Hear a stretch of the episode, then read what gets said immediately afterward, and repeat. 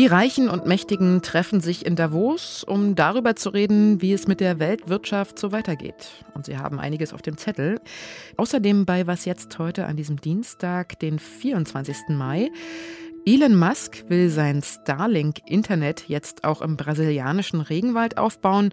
Und in Deutschland gibt es vielleicht bald höher gelegte Fahrradstraßen aus Holz.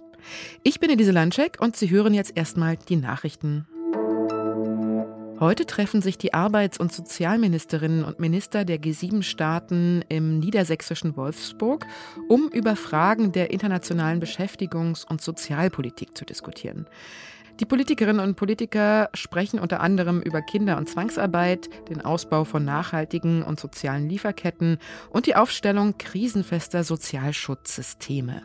Außerdem soll es auch um Themen der bisherigen G7-Agenda gehen, wie Fragen der Gesundheit und Sicherheit am Arbeitsplatz sowie internationale Arbeitsstandards für Unternehmen. Das Treffen leitet Bundesarbeitsminister Hubertus Heil, denn Deutschland hat gerade die G7-Präsidentschaft. Auch die Landwirtschaftsministerinnen und Minister treffen sich heute. Dabei wird es vor allem um die Ausbreitung der hoch ansteckenden Vogelgrippe gehen und wie mögliche Impfstrategien die Tiere schützen können. Außerdem wird die Lage in der Ukraine diskutiert und wie sich der Krieg auf die Agrar- und Lebensmittelmärkte der EU auswirkt.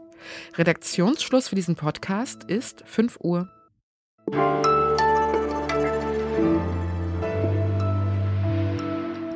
Es geht ja immer um viel beim jährlichen Treffen in Davos, nämlich um nichts Geringeres als die Organisation der globalen Wirtschaft. Und diesmal geht es gefühlt zumindest um besonders viel, denn es herrscht Krieg in Europa, die Corona-Pandemie hat auch in der Wirtschaft tiefe Spuren hinterlassen und die Klimakatastrophe rückt immer näher. Robert Habeck ist als Wirtschaftsminister zum ersten Mal dabei und gehört jetzt zu den Entscheidern in einer Welt im Krisenmodus. In seiner Auftaktrede gestern appellierte er an die Weltgemeinschaft, angesichts der Lage stärker zusammenzuarbeiten. I think deglobalization is a wrong phrase. We have to stick that we have that we collaborate in one world and have some solidarity in the world, but therefore we have to change the rule of the markets as well.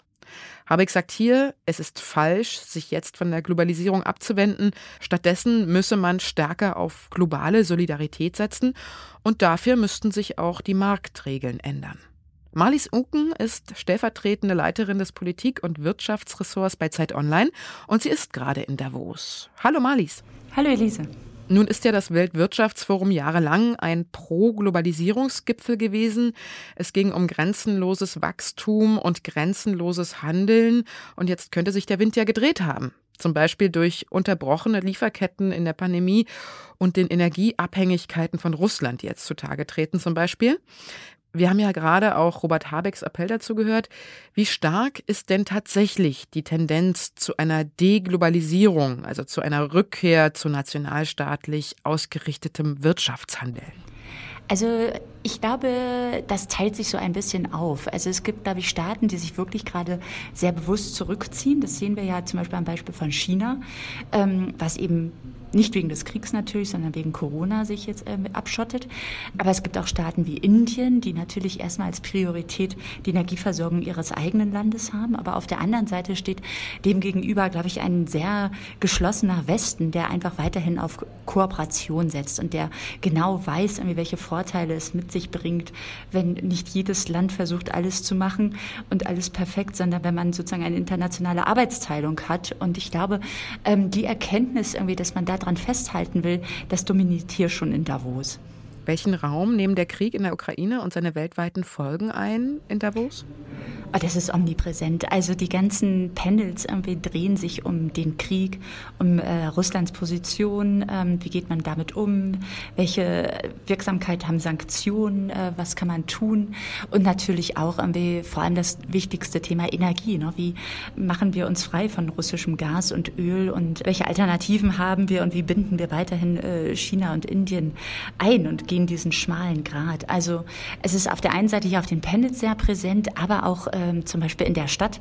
Es gibt jetzt da zum Beispiel das Russian House, was ein ukrainischer Stifter jetzt umgenannt hat in das Russian War Crime House, wo eben Kriegsverbrechen gezeigt werden, die Fotos dazu.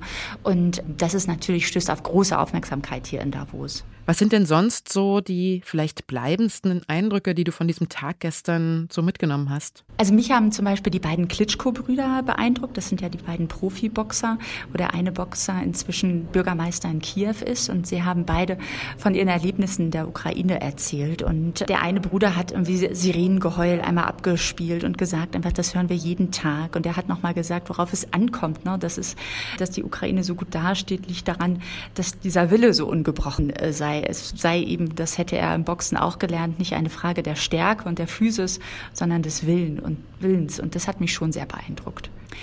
Wen ich auch sehr eindrücklich fand, war der indische Energieminister, der natürlich ganz andere Prioritäten hat als der Westen. Ne? Und ähm, der einfach sagt, wir haben hier gerade 45 Grad im äh, Land und bei uns geht es einfach gerade um günstige Energie. Und da merkte man schon, wie Habeck, der neben ihm auf dem Podium äh, saß, irgendwie ein bisschen ja, still und ernst wurde, weil er genau weiß, es kommt am Ende auch auf solche Länder an wie China und Indien, damit die äh, Sanktionen des Westens wirken. Also und sie dürfen eben nicht von China und Indien unterwandert werden. Ich danke dir, Marlies, und wünsche dir noch eine interessante Zeit in Davos. Danke dir.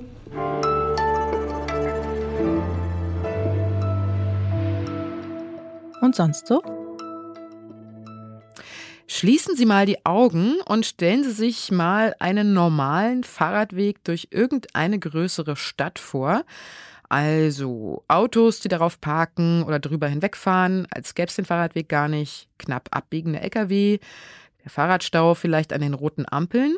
Und jetzt stellen Sie sich vor, man würde den Fahrradweg einmal komplett nach oben heben, also über dem normalen Verkehr schweben lassen, sagen wir so fünf Meter über dem Boden mit dicken Geländer natürlich und soliden Stützen. Stellen Sie sich vor, diese höher gelegte Fahrradstraße wäre zweispurig, komplett aus Holz, hat ein begrüntes Dach, ist beleuchtet und hat einen im Winter beheizbaren Belag. Die Energie dafür kommt natürlich von Solarpanelen am Geländer. Also ich finde, das klingt ziemlich genial, aber auch sehr nach Zukunftstraum, ziemlich unrealistisch eigentlich. Aber genau das könnte die neue Fahrradstraße in Stuttgart werden, über die man ungestört von Autos und Straßenbahnen durch die ganze Stadt cruisen kann. Jedenfalls, wenn es nach den beiden Winfrieds von Stuttgart geht. Gemeint ist hier Winfried Herrmann, der Verkehrsminister, und Winfried Kretschmann, der Ministerpräsident von Baden-Württemberg. Die fanden nämlich das Konzept eines Schweizer Unternehmens komplett überzeugend und haben gesagt, das probieren wir mal aus. Erstmal ist eine Teststrecke von einem Kilometer Länge geplant. Und ja, natürlich sagen Kritikerinnen und Kritiker, so eine Fahrradhochstraße aus Holz ist bestimmt sehr teuer. Ja, sie kostet etwa 2,5 Millionen Euro pro Kilometer. Aber mal zum Vergleich, der Bau von einem Kilometer Straße kostet so ungefähr zwischen 6 und 20 Millionen Euro.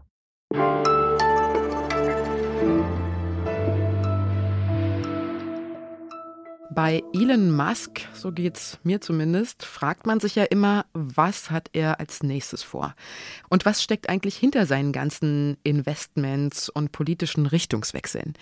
Erst will er Twitter übernehmen und wie er sagt, die Meinungsfreiheit wiederherstellen, dann rudert er zurück, dann will er den nächsten Wahlkampf der US-Republikaner mit Millionen Dollar unterstützen und am Freitag vergangener Woche hat er sich mit dem Rechtspopulisten Jair Bolsonaro getroffen, dem brasilianischen Präsidenten, und er hat einen Deal mit ihm abgeschlossen. Musks Satellitensystem Starlink soll Highspeed-Internet in die abgelegensten Regionen des Amazonas bringen und damit, so stellt es Musk dar, ländliche Schulen fördern, aber zum Beispiel auch indigene Völker bei ihrem Kampf gegen die Abholzung unterstützen.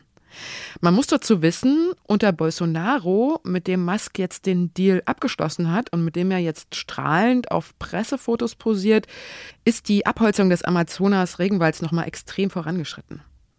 Thomas Fischermann ist Redakteur bei der Zeit und reist auch immer wieder mal in die Amazonas-Region. Dieses Thema hat er jetzt von Deutschland aus recherchiert. Hallo Thomas. Ja, hallo. Du hattest ja per WhatsApp Kontakt mit dem Häuptling eines Amazonasvolkes mitten im Regenwald. Hat denn die Verbindung da auch ohne Starlink geklappt? Ja, das klappt so einigermaßen, seit dort mal ein Mast aufgestellt worden ist, mit dem man ein bisschen Mobilfunk und so ein bisschen Internet bekommt. Das klappt nicht zu jeder Tages- und Nachtzeit. Manchmal regnet es auch, dann ist die Verbindung nicht da. Aber man kann Nachrichten hinterlassen und auch Fotos verschicken. Das geht nach einiger Zeit immer ganz gut durch. Was sagt denn der Mann von dem Amazonasvolk zu dem Angebot von Musk? Inwiefern findet er das hilfreich, vielleicht auch bei seinem Kampf gegen die Abholzung? Es ist so, die ähm, Tenierim, so heißt dieses Volk, die äh, haben seit vielen Jahren zu tun mit äh, Invasoren auf ihrem Gebiet. Da dringen Goldgräber ein, äh, Wilddiebe, Fischdiebe und äh, eben Holzfäller, die wachsende Stücke des Waldes dann fällen. Und der Kampf der Tenerim ist zum Teil in der Vergangenheit schon sehr rabiat gewesen. Die sind auch mit Pfeil und Bogen hin. Da sind auch äh, Leute zu Tode gekommen, Eindringlinge.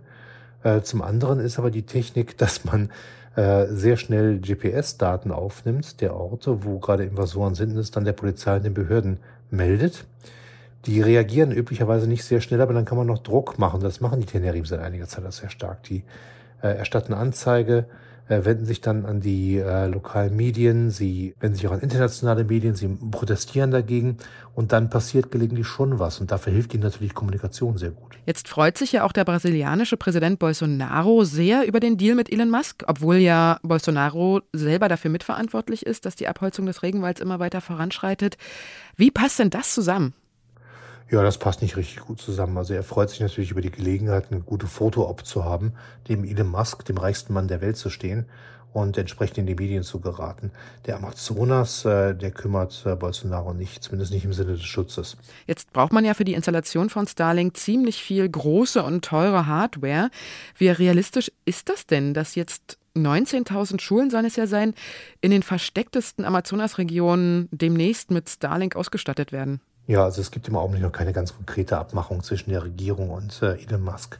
Es ist nicht ganz klar, wer die Kosten dafür übernimmt, ob das nachher ein privatwirtschaftliches Unternehmen ist, das außerdem noch soziale Dinge tut, wie zum Beispiel Schulen anzuschließen, oder ob die Regierung das bezahlen soll. Bolsonaro selber kann diese Zusage im Augenblick nicht treffen, weil im Oktober gewählt wird und er darf gar keine Budgets mehr freigeben. Danke dir, Thomas. Ja, sehr gerne. Das war die Was jetzt Morgensendung. Heute kommt noch das Update mit Simon Gaul ab 17 Uhr. Und wenn Sie uns schreiben wollen, dann können Sie das tun unter wasjetzt.zeit.de. Ich bin Elisa Landschek und ich wünsche Ihnen einen schönen Tag. Wie kommt es denn, dass du diesen Kontakt zu dem Häuptling aufgebaut hast? Ich kenne die Tenerim schon seit vielen Jahren. Ich habe mal mit einem jungen Krieger aus diesem Dorf äh, zusammen ein Buch geschrieben. Und seitdem bin ich eigentlich relativ regelmäßig mit denen sowohl telefonisch in Kontakt als auch mit äh, Besuchen ab und zu.